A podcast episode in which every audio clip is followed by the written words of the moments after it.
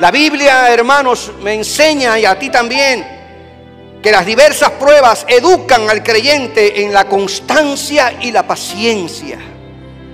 Lo ayudan a crecer en carácter y rectitud y son un instrumento para su desarrollo moral y espiritual.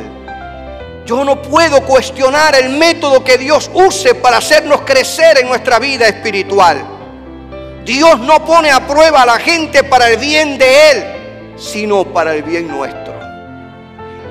Y si Dios nos prueba no es para descalificarnos, sino es para que nuestra fe sea fortalecida, nuestro carácter cristiano se forje y nosotros aprendamos a depender de Él, porque de Él mana la vida.